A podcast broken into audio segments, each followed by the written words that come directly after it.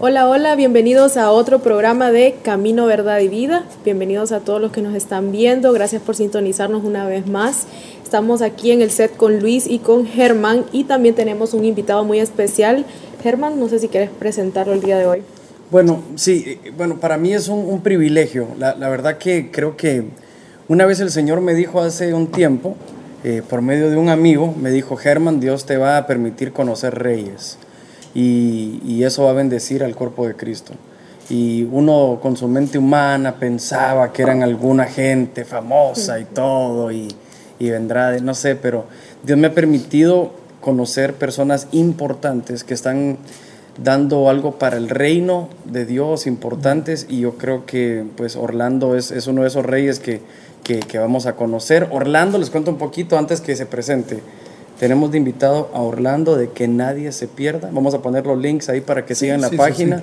Pero es una labor espectacular y sí que es un privilegio para nosotros que, que esté Orlando con nosotros. Luis, antes de que platique Orlando. No, no, emocionado, ¿verdad? Eh, lo seguimos eh, en las redes desde que se llamaba Iglesia en la Calle. Tienen una misión, un objetivo muy hermoso y yo creo que nos ha motivado nosotros también pues hemos querido o hemos, lo hemos intentado, por ejemplo en el 2019 intentamos Camino, Verdad y Vida, salir a las calles, casas hogar, hospitales mm, y universidades, pues vino la pandemia y no nos dejó avanzar como, como realmente queríamos, pero creo que, que ese objetivo o que esa visión que se plasmó hace un par de años todavía sigue vigente y eso es lo que me motiva a poder tener esta plática, a poder tener esta conversación, a poder aprender qué es lo que están haciendo, qué es lo que ellos, ellos están haciendo qué es lo que han logrado, incluso los retos que han tenido y cómo nosotros podemos hackear esos retos, ¿verdad? Entonces, así que, Orlando, un placer tenerlo aquí en Camino, Verdad y Vida. Nos interesa saber quién es Orlando. Un gusto, mis hermanos, poder conocerlos. Gracias realmente por el privilegio de poder estar aquí este, y formar parte de esto que ustedes también están haciendo allá. Bueno, mi nombre es Orlando Ayo, soy de la ciudad de Guayaquil, Ecuador. Eh, mi esposa se llama Julie, tengo cuatro, cuatro hijos y mi profesión es eh, diseñador gráfico. Me dedico a lo que es eh, el diseño gráfico, pero también hago algo de parte audiovisual. Este, y eso les podía comentar acerca de mi persona y, y, dónde estoy ahora plantado, que es acá en Ecuador. A mí me, interesa conocer un poquito, eh, tal vez para, que la gente te comience a conocer. Em, siempre tuviste ese, ese corazón de, em, de misericordia, que no te podías eh, mover de un lugar sin, sin, ayudar al, al, que estaba a la par tuya, eh, o surgió de un momento a otro o alguna vivencia. Les comento que en realidad este, surgió de un momento a otro. Algo, algo que yo no sabía se descubrió, pero cuando comencé, digamos, a, y, se los cuento así, de una experiencia que tuve hace un tiempo. Eh, yo estaba viviendo en un, lugar, digamos que yo de aquí, de Guayaquil, regresé a mi pueblo donde nací, que es una parroquia. Entonces ahí estuve la primera experiencia de poder predicarle a personas. Eh, me acuerdo que tuve que ir del pueblo a cerca de una ciudad y en el bus en el cual iba yo tuve el sentir de levantarme y de predicarles a aquellas personas que estaban en el bus, que iban en el bus. Pero yo entre mí comencé a tener dudas, temores, eh, y yo pensaba, pero si yo soy nuevo eh, eh, de conocer a Cristo, entonces simplemente en ese momento tomé la decisión de poder pararme y comenzar a hablarles a aquellas personas de Jesús, aquellas personas que iban en el bus. Y ahí fue que se despertó algo en mí que yo desconocía, porque incluso cuando yo estaba en el colegio, cuando estudiaba, una de las cosas que para mí era un impedimento siempre era poder pararme delante de personas y poder expresarme. Era, digamos, que me bloqueaba, no sabía qué decir, pero cuando me paré en ese bus a predicar, yo dije, realmente Dios tú estás en mí, o sea, tú, tú existes, Señor. Entonces ahí después descubrí que en la palabra dice que cuando estemos delante de reyes, que no nos preocupemos por las palabras que vayamos a decir, que el Señor en ese momento pondría las palabras. Entonces yo creo que eso pasó conmigo, de que simplemente tomé la decisión y comenzó ahí desde ese momento a despertarse, a querer compartir a otros lo que se me había dado a mí por gracia, ¿no? Entonces ese creo que fue un principio para mí de poder este, impartir en otros esta vida, que es la vida de Cristo. Perdón, no, no, no, no me quiero, no, no quiero eh, dejar pasar sin, sin, comentar esto que hablabas. Eh, delante de reyes, delante de reyes, eh, Dios, te, Dios te permite, porque, porque para todos es importante esto, porque hemos caído en, en humanizar un poquito la iglesia y entonces podemos llamar a alguien, eh, a un rey, tratarlo de una manera incorrecta porque no vemos la, la identidad de reyes que tiene. Eh, y hace poquito predicaba algo parecido, por eso es que sentí cuando lo hablaste. Entonces, en el momento que vos estás con ellos, tú sabes, Orlando, que son reyes a los que les estás hablando. La verdad es que últimamente mm, nuestro, nuestra perspectiva para ver a estos jóvenes, nosotros los vemos como, como realmente Dios los ve. Amén. Eh, y vamos así, porque es imposible ir donde estos chicos si no estamos viéndolos como Dios los ve. Y su palabra dice que Él nos apartó desde antes de la fundación del mundo y nos hizo para que fuéramos su pueblo santo, sin mancha. Entonces, cuando yo veo a uno de estos jóvenes, no como el mundo lo ve, quizás está sucio, quizás está, se lo, están muy demacrados físicamente. Entonces, como tú bien dices, Germán, este, realmente los estamos viendo como reyes, parte de un reino. Y esa perspectiva para nosotros no puede cambiar. Entonces son hijos que están volviendo a casa, son hijos que están reconociendo que el lugar donde ahora están no es el lugar donde realmente pertenecen, pertenecen eh, a la casa del Padre. Entonces, eh, para nosotros es muy importante eso lo que tú estabas diciendo, de ver a aquellos realmente como lo que son, parte de este reino, ellos son reyes y sacerdotes. Entonces, y así lo vamos a seguir viendo, y es el Señor que va a hacer la transformación en ellos, así lo creemos. Yo solo, espérame, antes que nada, yo quiero interrumpir, porque ya nos saltamos, y estamos hablando de reyes y cómo estamos ayudando a estos jóvenes, pero para entrar un poquito en contexto, me interesa saber qué es lo que hace que nadie se pierda. Sí, razón. ¿Cuál es el objetivo, la misión, cuáles son sus tareas, cómo funciona para luego poder pasar a cómo lo ven, cómo trabajan y todo lo demás. Entonces sí, como para que la gente que probablemente no conoce a que nadie de este se ministerio, pierda, que nadie se pierda, claro. ¿cuál es la esencia? ¿Cuál es la esencia? ¿Qué es lo que hacen? Ok. Ok, primero, para ir a eso, me gustaría comentarles que cuando comenzamos acá en Guayaquil a predicar eh, a estos jóvenes en las calles, recuerdo que las primeras veces iba solo con una guitarra, con un parlante, y me paraba ahí en alguna esquina de una de las zonas, digamos que es muy fuerte acá en Guayaquil, que se llama la entrada de la 8 y comenzaba simplemente por medio de las canciones eh, a, a, expresar lo que Dios piensa de las personas, a adorar a Dios. Entonces, de ahí yo recuerdo que una vez yo fui, así mismo salí, regresé a la casa, yo creo que esta, esta parte es importante porque es parte del llamado y de lo que estamos haciendo. Entonces yo regreso a casa después de haber predicado, después de haber eh, hablado con algunos de estos jóvenes en las calles, regreso a mi casa y me acosté a dormir. Ese día estuve muy cansado, de una me acosté a dormir y yo eh, apenas me acosté a dormir, yo tuve un sueño, un sueño, yo creo que Dios también nos habla a través de sueños, de visiones.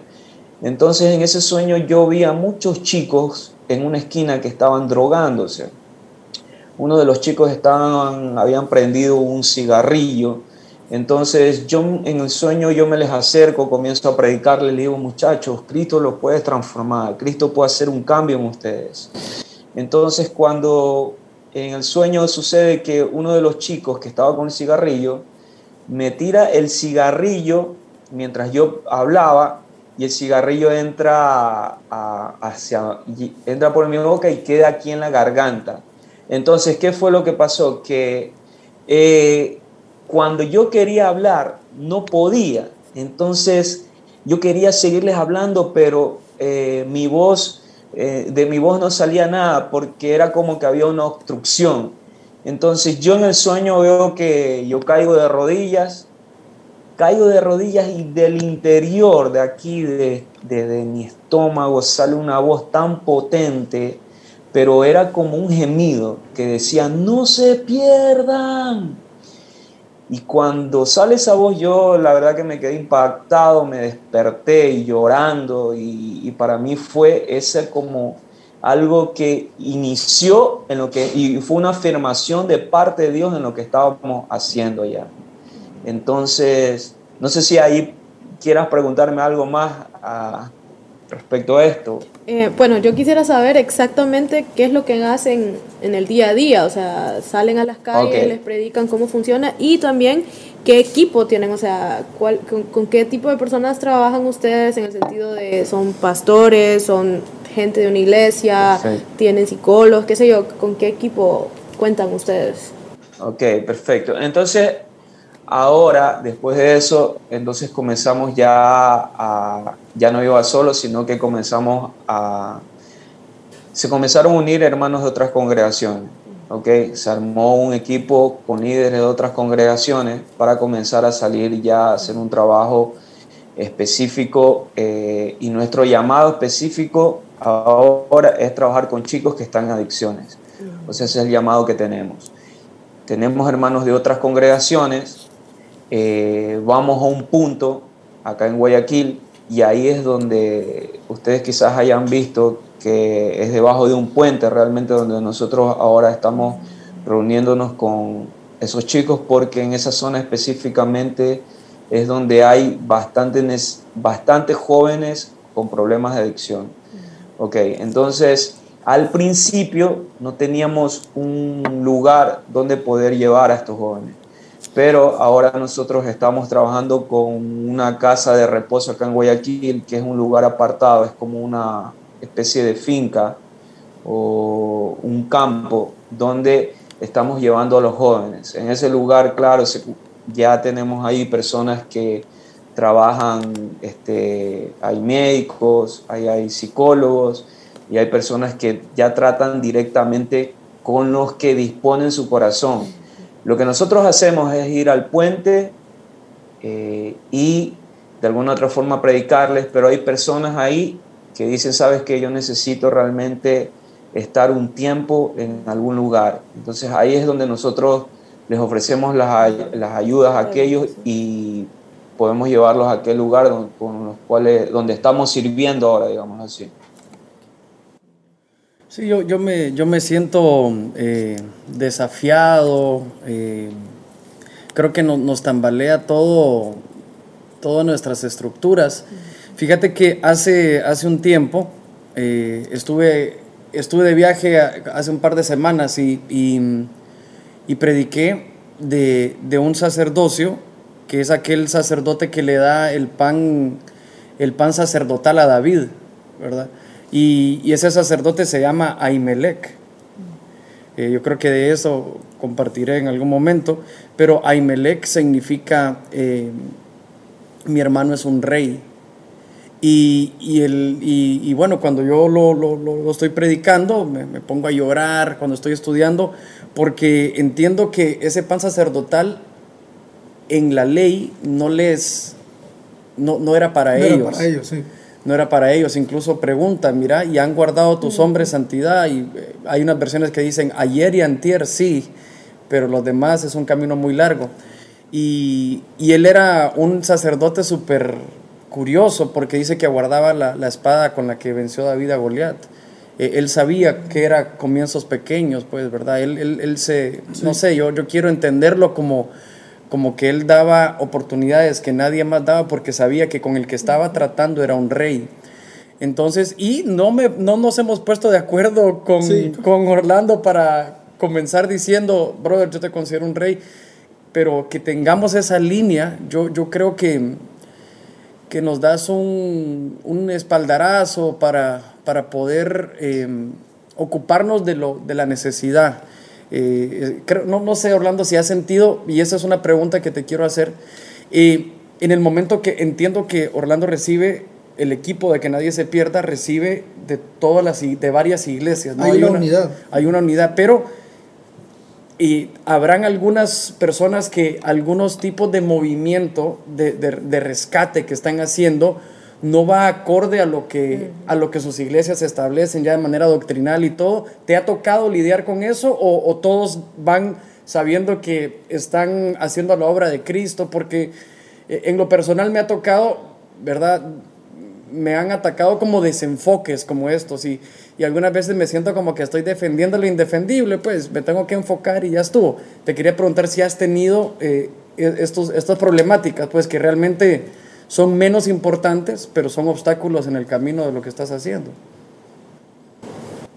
Yo creo que siempre va a haber eso de tener obstáculos en lo que tú empiezas, porque cuando tú eres un pionero, al principio te pueden quizás, este, bueno, no creer en lo que estás haciendo, pero, por ejemplo, ¿qué pasa? Que muchas veces nosotros sí hemos tenido parte de otro, digamos, de otras congregaciones, que no vamos con, a tratar a los chicos en amor, ¿entiendes? Lo primero que estamos viendo es su apariencia, eh, a ver, eh, eh, y, te voy, a contar esto, y les voy a contar esto porque creo que es súper que importante. Mira, nosotros estamos haciendo un trabajo en la casa de reposo allá, entonces, pero también hay hermanos de otras congregaciones que van cierto tiempo ellos también a predicar.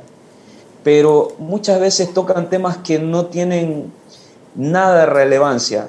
O sea, no tienen, no, de alguna otra forma no vienen al caso. Por ejemplo, a veces esto, nosotros tratamos de decirle al chico, el, el Señor no está viendo tu apariencia, Dios lo único que mira es tu corazón.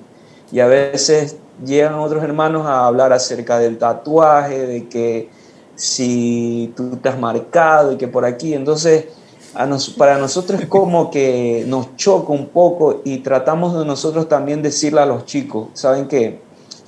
Eh, no, no, los juzguen, mírenlos a ellos también en amor. Vamos a vencer al... tenemos que vencer al mal haciendo el bien. Entonces, pero para nosotros es, si nos afecta un poco eso, de que tú estás haciendo un trabajo en amor, en gracia, porque el que hace la transformación es el Espíritu Santo. Nosotros no podemos imponer nada a nadie, de que si te tienes que hacer algo, no te lo tienes que hacer. O sea, el Señor trata con nuestros corazones. Pero esas cosas, como te digo, son cosas que no deberían pasar porque el Señor nos ha hecho entender que debemos ver el corazón. A veces también nos ha pasado en el puente, que lo único que a veces te, soy sincero, soy sincero que llegan hermanos a participar a nuestro equipo, pero piensan que todo es como que estarle viendo el diablo a... Eh, eh, ven espíritus, yo no sé. Entonces yo digo, ¿dónde estás viendo el amor? ¿Cuántos demonios tiene? Pero es impactante que cuando tú le das un abrazo a uno de esos chicos, es más lo que tú le puedes impartir a ellos que lo que te pueden impartir a ti. Porque no, no, no nos podemos olvidar que mayor es el que está en nosotros que el que está en el mundo. Entonces, pero a pesar de eso, nosotros hemos avanzado y tampoco jugamos a nuestros hermanos, sino que entendemos que eh, hermanos nuestros aún necesitan crecer, necesitan entender acerca de este amor, de que es el amor de Dios, ¿no? Me, gustaba este, que pues, hablaba de que cómo los ven ellos, ¿verdad? Me gusta también de que tenemos que verlos con ojos de amor, ¿verdad? Más que ir a criticar, a juzgar, a decirle esto está mal, esto está bueno.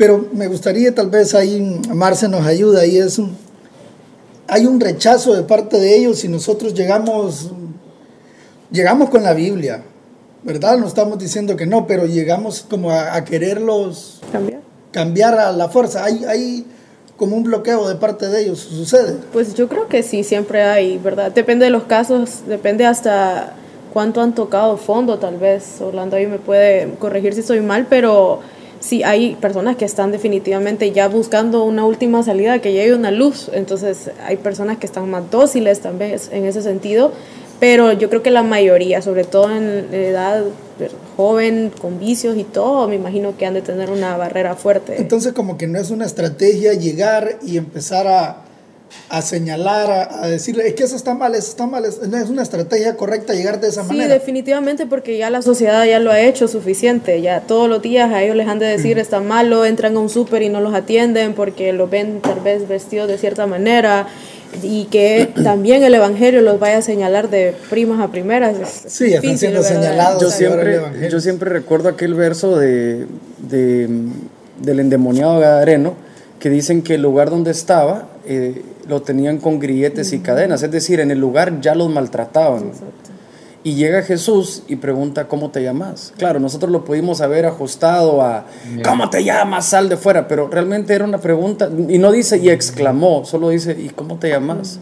Era una pregunta sencilla, pero una pregunta, yo estoy viendo una serie que se llama The Chosen, que habla de Jesús, y y puedes entender el corazón de Jesús y que todas sus palabras tenían el espíritu correcto. Entonces, eh, yo creo que más allá de un, yo creo que tal vez el bloqueo puede ser, em, eh, ¿te acordás lo de, yo recuerdo, yo tengo mi celular, eh, me vio, me amó y me dijo, yo creo que tal vez es decir sin amor, no sé si, sí, sí, sí, sí, ese primero, ese primer acercamiento es sin amar. A mí una vez me dijiste que es más amor que disciplina, ahí es donde realmente ellos van a empezar como a, a, disciplinarse o a querer cambiar cuando les demostramos más amor. Es que Orlando dijo, esa es la obra del Espíritu Santo, y cuando la iglesia hace lo que al Espíritu Santo le corresponde, herimos a la gente.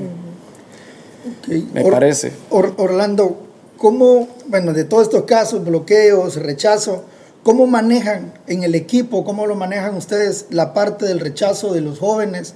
Porque probablemente llegan a estos puentes, llegan a estos lugares y también hay gente que los quiere correr o sacar porque están ellos en su zona de confort, ¿verdad? Están tranquilos. ¿Cómo logran manejar ese rechazo y no rendirse en el proceso? Eso me, esa última que dijiste es, es muy buena, no rendirse en el proceso.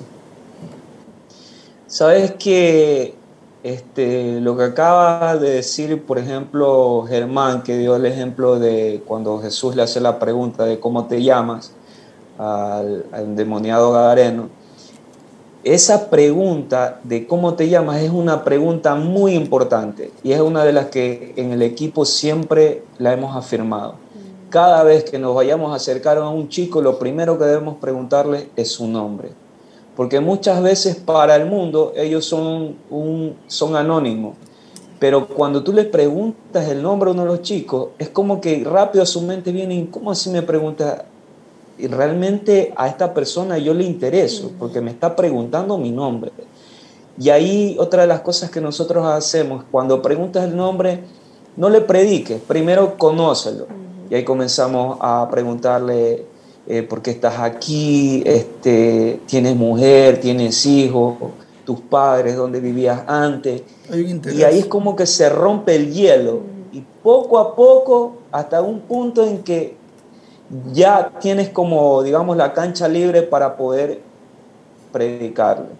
Entonces, siempre, la mayoría de veces hemos hecho eso. Primero, chicos, preguntémosles el nombre al chico, porque muchas veces vamos... Eh, eh, de una a querer predicar, darles palabra, porque yo les aseguro que algunos, por ejemplo, acá pasa que tenemos chicos que están en las calles y algunos de ellos ya les han hablado del Evangelio.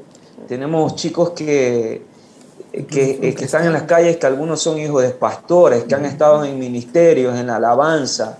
Y para nosotros eso es, nos choca bastante porque decimos, ¿qué pasó aquí? Pero no, no juzgamos ni siquiera por qué están aquí, sino que tratamos de que ellos reconozcan que no es el lugar donde deben estar, no es la posición a la cual ellos fueron llamados. Pero la verdad que eh, yo creo que eso nos ayuda mucho. La palabra es conócelo. Anda y conoce a ese joven, porque hay muchas historias.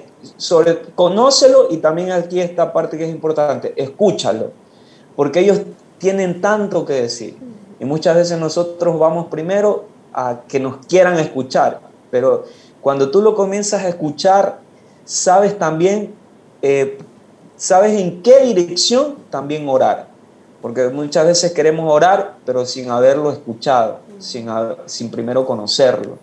Y eso nos ha ayudado, la verdad, muchísimo en, saber su nombre, en conocerlo y escucharlo. Yo, yo quiero preguntar, em, ¿tienen alguien que, que, que, lo encontraron en un puente y que lo encontraron fuera de, de su diseño original y ahora sea parte del equipo?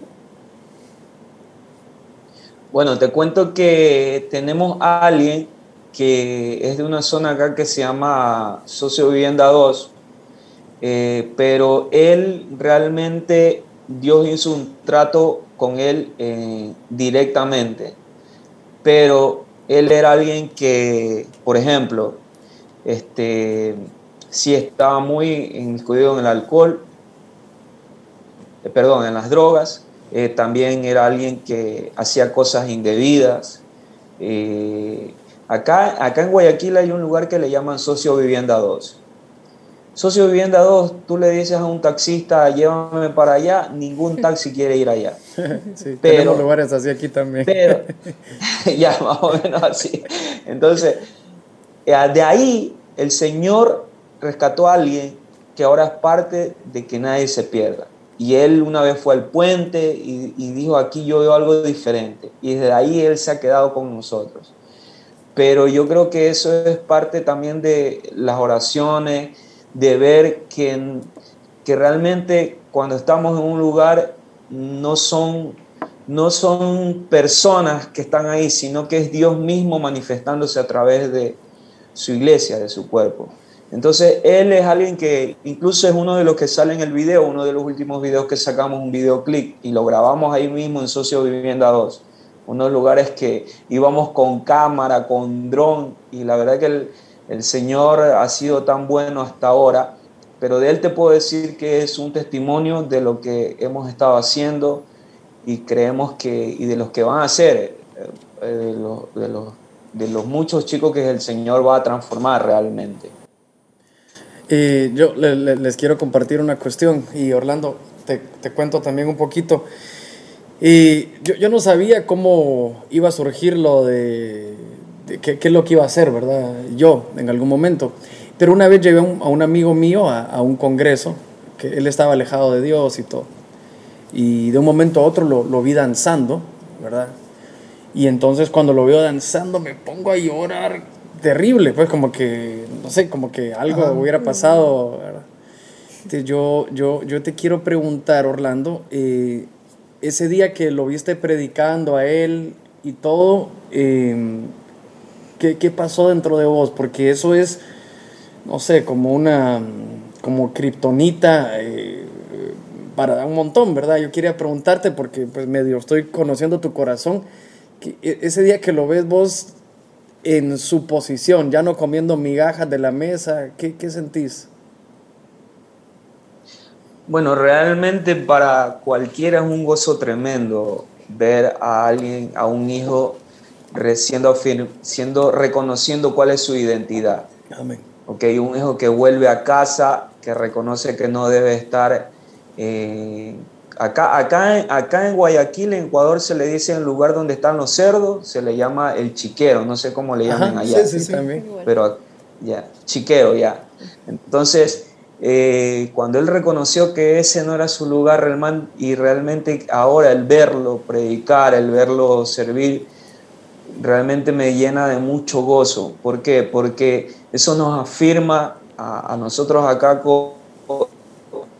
al equipo de que el trabajo no es en vano y de que todo lo que se está haciendo es algo que, como dije al principio, no es por nuestra fuerza, sino que es el Señor mismo tratando con los corazones de cada uno de tus chicos.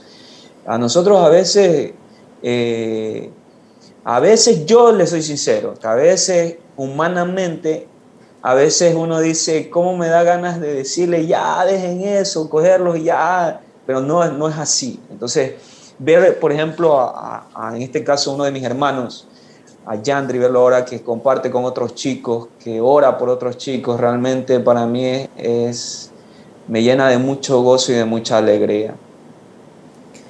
Qué lindo. Yo quisiera saber, eh, ya luego después de que tal vez, eh, podríamos decir en palabras coloquiales, los sacan de los puentes o de donde ellos están, ¿cuál es el seguimiento que se les da? O sea, me cuenta que los llevan a un lugar, tal vez como un lugar, podríamos decirlo como de rehabilitación, ¿verdad? De, donde ellos pues terminan de, de, formarse y todo, pero luego, ¿qué pasa con ellos? Eh, ¿Sirven en algún lado o después predican, qué sé yo? ¿Cuál es el seguimiento que se les da después?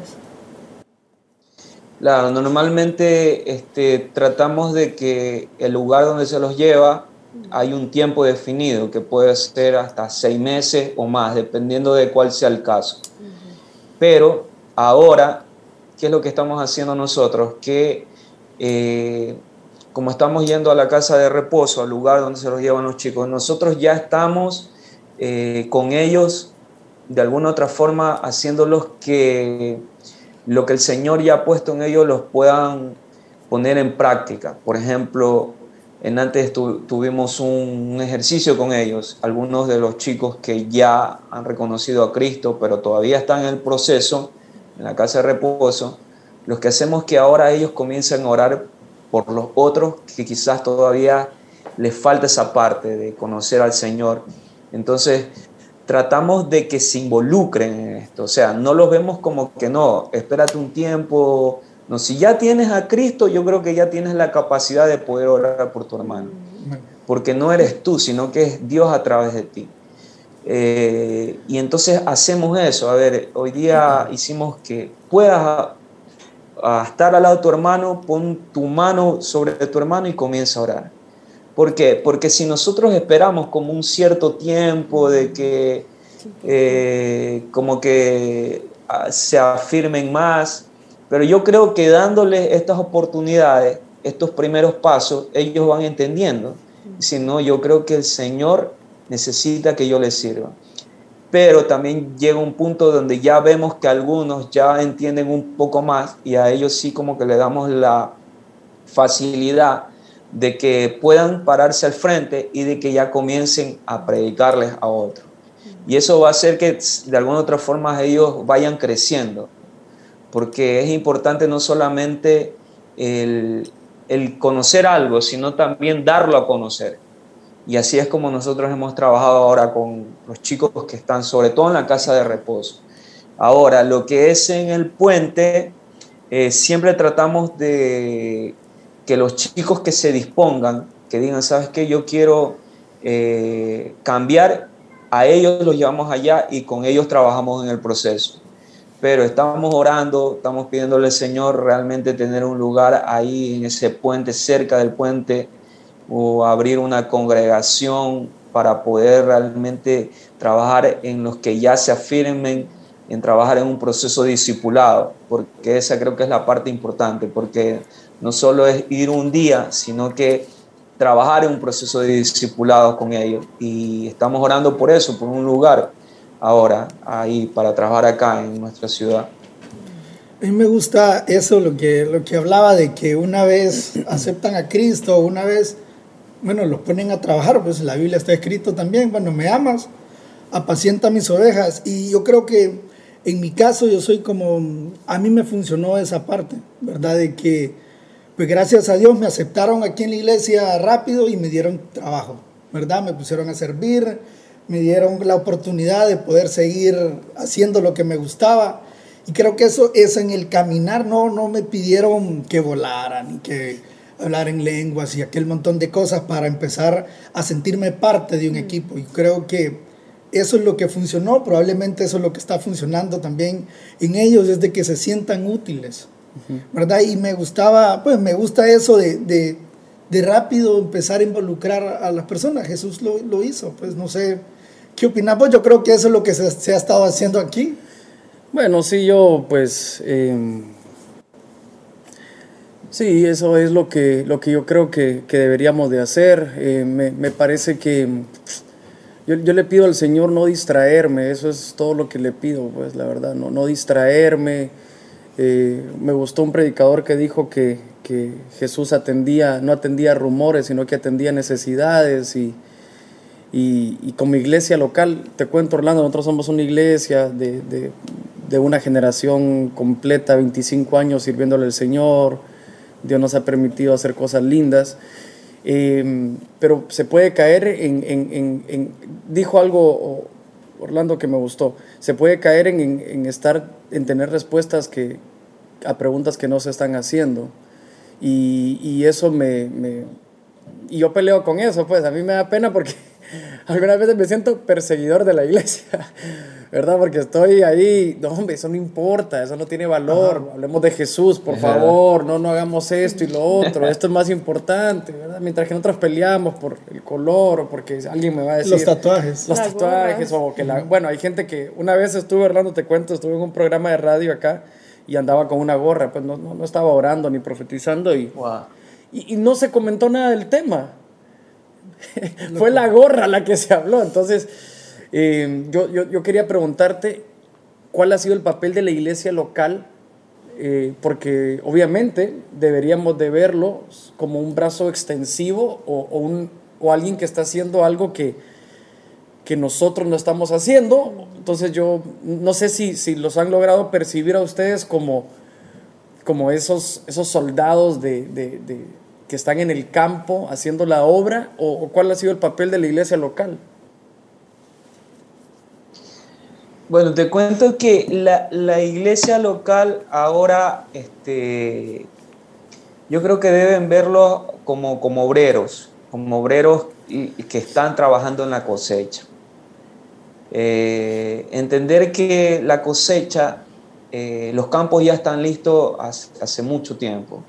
Entonces, cuando nosotros estamos como esperando que suceda algo que ya sucedió, en este sentido de que Cristo tenga que hacer algo más, cuando Cristo ya lo hizo todo en la cruz, nos perdonó, nos dio, eh, digamos, nos dio la oportunidad de tener acceso que antes no teníamos al Padre.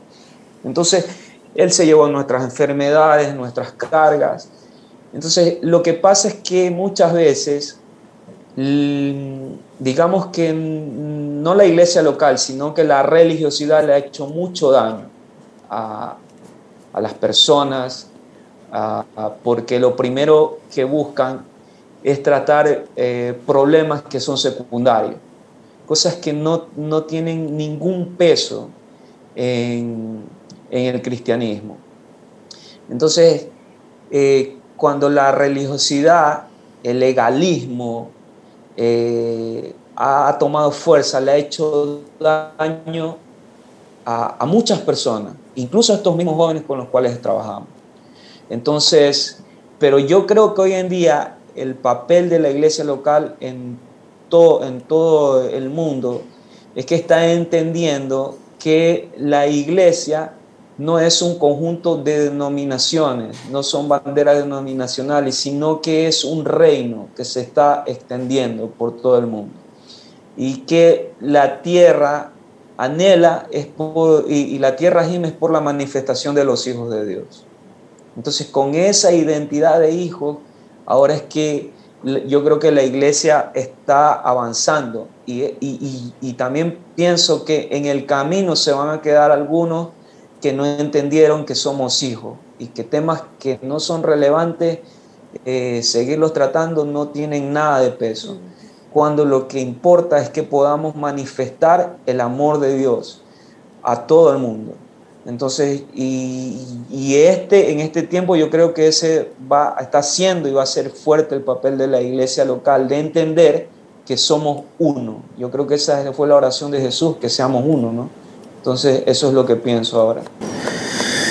Sí, yo, creo que eh, eh, de, esto hemos estado hablando por todas estas temporadas, incluso Camino, Verdad y Vida, eh, así se llama el programa, porque Cristo es la respuesta para, para todas las preguntas, ¿verdad? Eso es lo que hemos, incluso estamos a, a un par de días de, de, de, un congreso también, ¿verdad? El congreso de este año es Soy de Cristo, es nuestro congreso de todos los años, Camino, Verdad y Vida, porque donde lo busquemos, Él es la respuesta. Para el mayor estudiado y para el que, el que no, no ha tenido ningún tipo de, de contacto con, con, algún privilegio. Yo, yo quería preguntar, tu mayor reto, ¿te has topado con algo que decís me sobrepasa? Yo creo que el mayor reto muchas veces es, y que nos puede pasar a todos, es que en medio del proceso de lo que estás haciendo, es que quieres ver muchas veces que las cosas sucedan rápido. A veces me ha pasado que quiero que estos jóvenes puedan cambiar rápido, pero yo creo que el reto es tener paciencia, ser paciente con ellos porque eh, no, es a, no, es a mi manera, no es al tiempo que yo quiero hacerlo. Entonces, eh, ese para mí ha sido uno de los retos, en realmente permanecer creyendo que Dios lo va a hacer. Porque humanamente, y le soy sincero que a veces sí cuesta un poco este, el hecho de que uno quiere que las cosas sucedan rápido, pero a veces como que no vemos que no sucede nada pero cuando sucede algo, es como que el Señor te afirma y te dice, ¿sabes qué? Esto lo estoy haciendo yo, esta obra la estoy haciendo, esta, esta obra no es a tu fuerza, sino que es el Espíritu Santo que está tratando con estos chicos y es en el tiempo que yo ya he dispuesto para ellos. Entonces, como te digo, ese para mí ha sido, creo que ese es uno de los mayores retos en permanecer, en seguir creyendo en no pensar con mi mente humana, sino que pensar con la mente de Cristo. Y, eso te puedo decir que es uno de los mayores retos que he tenido hasta, hasta ahora. Yo tengo ahí, justo en ese tema, este, a veces recibo preguntas de los pastoreadores, ¿verdad? Aquí, aquí nuestro equipo de, de servicio se divide en pastoreadores y luego los pastoreadores tienen servidores, ovejas, jóvenes. Hay jóvenes que no quieren saber nada de Dios o se alejaron o que ya no están viniendo a los cultos, a las reuniones. Y la pregunta que yo recibo es, bueno, ¿hasta cuándo? ¿Hasta cuándo lo vamos a seguir pastoreando? ¿Hasta cuándo vamos a, invertir fuerza, tiempo? Y no tengo una respuesta porque también ellos me dicen, no, pero hay gente que sí necesita y, y yo quisiera saber, ¿hasta cuándo? ¿Hasta cuándo vamos a dejar de intentar en alguien que tal vez está peleado, enojado, se enfrió. Cuando digo yo ya es suficiente o, seguimos luchando para poder traer a esta persona o para poder motivarla a que regrese nuevamente a la iglesia. E, esa es una pregunta que me estás haciendo ahí, Luis, ¿no? sí, sí, sí. Yo, yo quisiera saber qué respuesta poder dar cuando me dicen hasta cuándo invertimos tiempo en una persona, en una oveja, en alguien que, que se enfrió, en alguien que no quiere saber o en alguien que fue cristiano y se alejó. Yo creo que ahí también podría responder cuando el, Señor nos manda a perdonar, cuántas veces tenemos que perdonar, ¿no? Y, y, yo creo que el Señor va a poner el sentir en cada uno de nosotros. Miren, yo les soy sincero, el Señor pone el sentir y la carga por una persona y sabes que debes seguir insistiendo. Sabes que debes seguir insistiendo. Pero también quiero ser sincero que muchas veces hay personas a las cuales el Señor nos ha puesto la carga, hemos insistido, hemos trabajado con ellos. Y el Señor muchas veces te dice, yo lo creo así, este, Orlando, deja que yo voy a tratar directamente con él. Porque hay, hay cuestiones a las cuales nosotros ya la misma persona no nos permite ahondar. Nos cierran, pero el amor por ellos va a seguir. Entonces, cuando... Pero lo que nosotros debemos es persistir, porque yo creo que eh, el amor de Dios hace que nos da la capacidad, nos da, digamos, el impulso para seguir insistiendo en alguna persona. Pero asimismo va a llegar un momento en el que el Señor va a tratar directamente con esa persona. Porque, como les digo, hay cuestiones donde nosotros no podemos llegar, que solo el Señor va a llegar. Y quizás no va a ser por nosotros, por mi palabra, quizás va a ser por la palabra de otra persona que esa persona se vaya a convertir, se vaya a reconciliar con Dios. Pero yo hice mi parte, cumplí con el que el Señor me, me dijo que haga hasta un tiempo determinado con esa persona. Pero yo la voy a seguir amando, no la voy a, rechazar. Entonces yo creo que es cuestión de qué es lo que te dice el Señor. Eso pienso yo. Sí, yo, yo también he pensado que, que, por ejemplo, se oró por alguien, recibió al Señor, pero luego volvemos a ver una conducta mala en él. Y entonces pensamos, Dios mío, fue una emoción aquello, no se hizo bien. Eh, yo tengo, tuve un amigo, él ya está con el Señor, que, que él tenía problemas de droga y, y, tuvo mucho tiempo limpio. Pero en sus últimos días tuvo, decayó y volvió a caer en eso y, y pues nosotros tratábamos de ayudarle y todo, pero falleció, falleció caído, ¿verdad? Entonces la pregunta que uno puede hacerse humanamente o entender es que eh, nunca se convirtió. Pero, pero es una cuestión de conducta lo que le pasó a él, pues era que su lucha Sí. eh, era una cuestión. Entonces yo, yo creo que también deberíamos de ver de que si estos muchachos recibieron, ¿verdad? Eh, puede que, que, que se salven con todos sus problemas de conducta, que eso es a lo que yo le voy a apuntar, eh, porque habrán personas que tienen una conducta impecable ante la sociedad, pero no son salvos. Yo, yo, la gloria mayor es, es la salvación, ¿verdad? Es Cristo. Entonces, eh, puede ser de que algunas veces no miremos, uy, este muchacho no cambia, sigue siendo el mismo. Bueno, eso es, como dice Orlando, eso Cristo tendrá que, ahí el Señor tendrá que seguir haciendo la obra, pero tu obra de, de semilla de reconciliación, de semilla de salvación, si lo logramos, yo creo que, creo que hasta ahí llega nuestro trabajo. ¿Cómo te puedo decir? Nosotros, nuestro trabajo es así, es tocar la puerta y si la abren, decirle, Señor, entra. Lo que Sí. pase adentro ya no te corresponde a vos entenderlo, ni juzgarlo, ni medirlo. ¿Verdad? Yo simplemente con- se me, se me ha quitado un peso encima eso. Si le hablé de Cristo a alguien y, y lo veo caer, no me puedo deprimir o, o- o decir qué barbaridad, este siempre es lo mismo.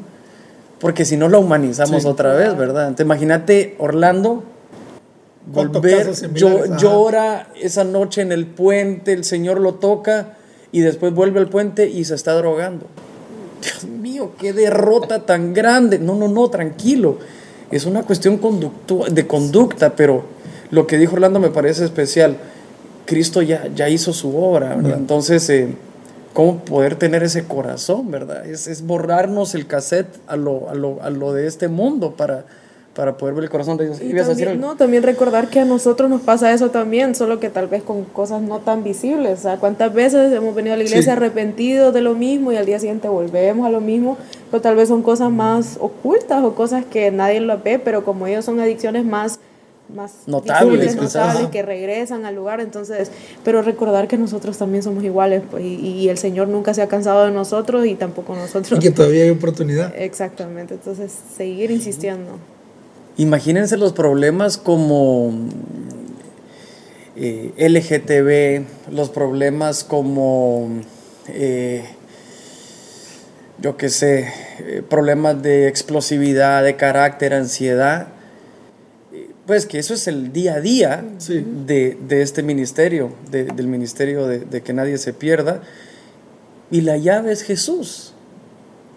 Pues eh, nosotros hemos, hemos pensado, Orlando, en, en tener estrategias o es el estar preparado lo suficiente para este, este grupo de problemas, ¿verdad? Ansiedad, depresión. Dice la revista Times, decía que esta es la, la era de la ansiedad.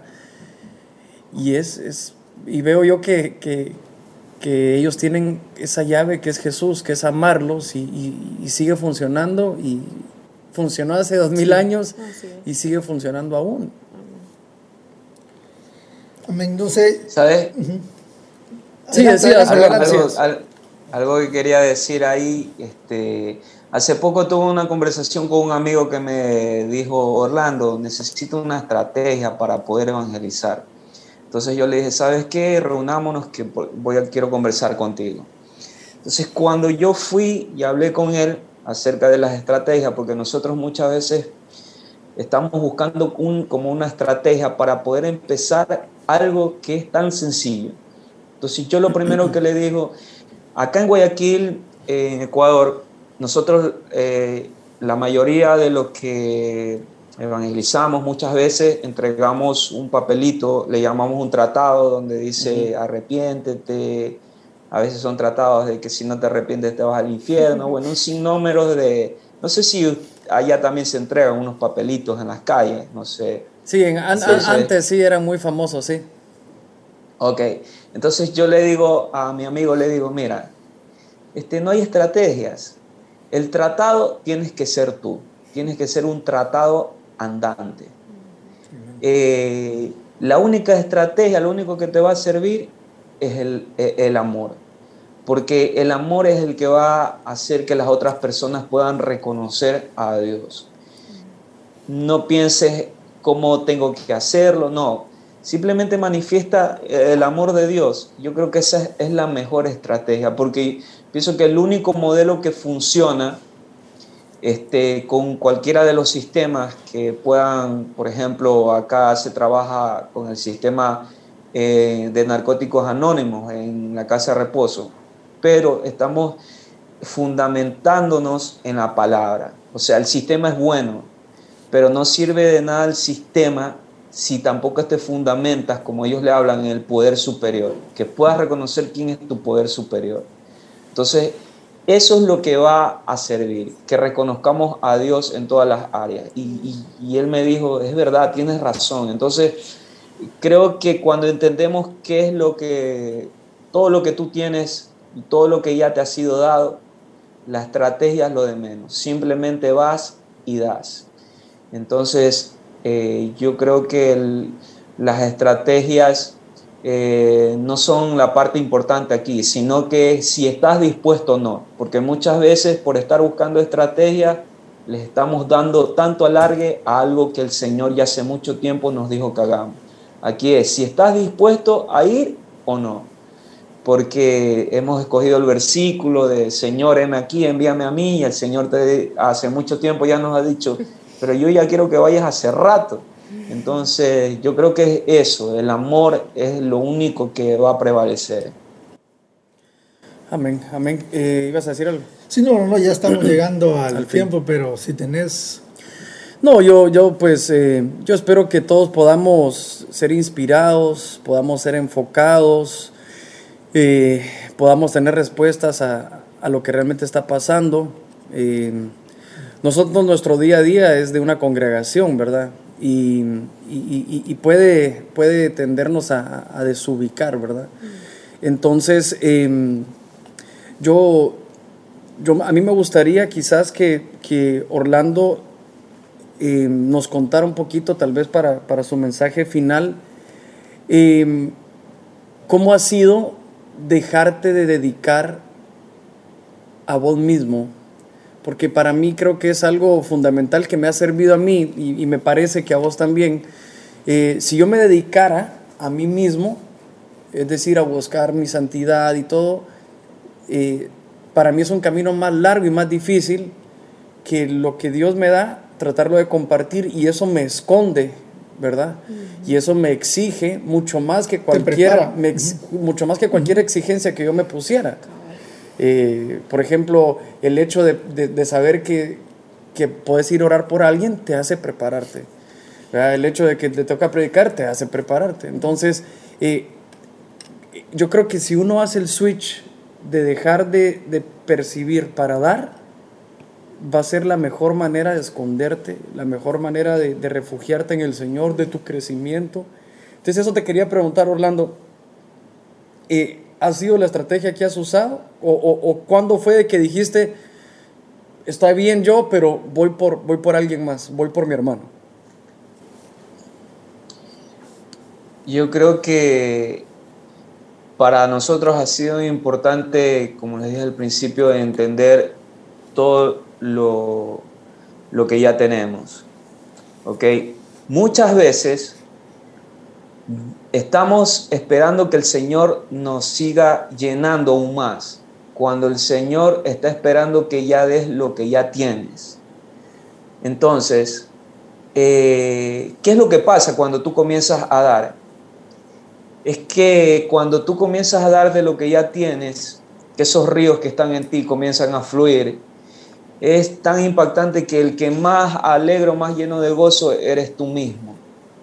Entonces, a nosotros nos ha funcionado simplemente el tener nuestra relación con el Señor, en buscarle, en aprender de su palabra, en ser discipulados por alguien más, pero no, como dije alguna vez, no engordarme espiritualmente y simplemente convertirme en un obeso que tiene tanto del espíritu, pero no poder dárselo a alguien más.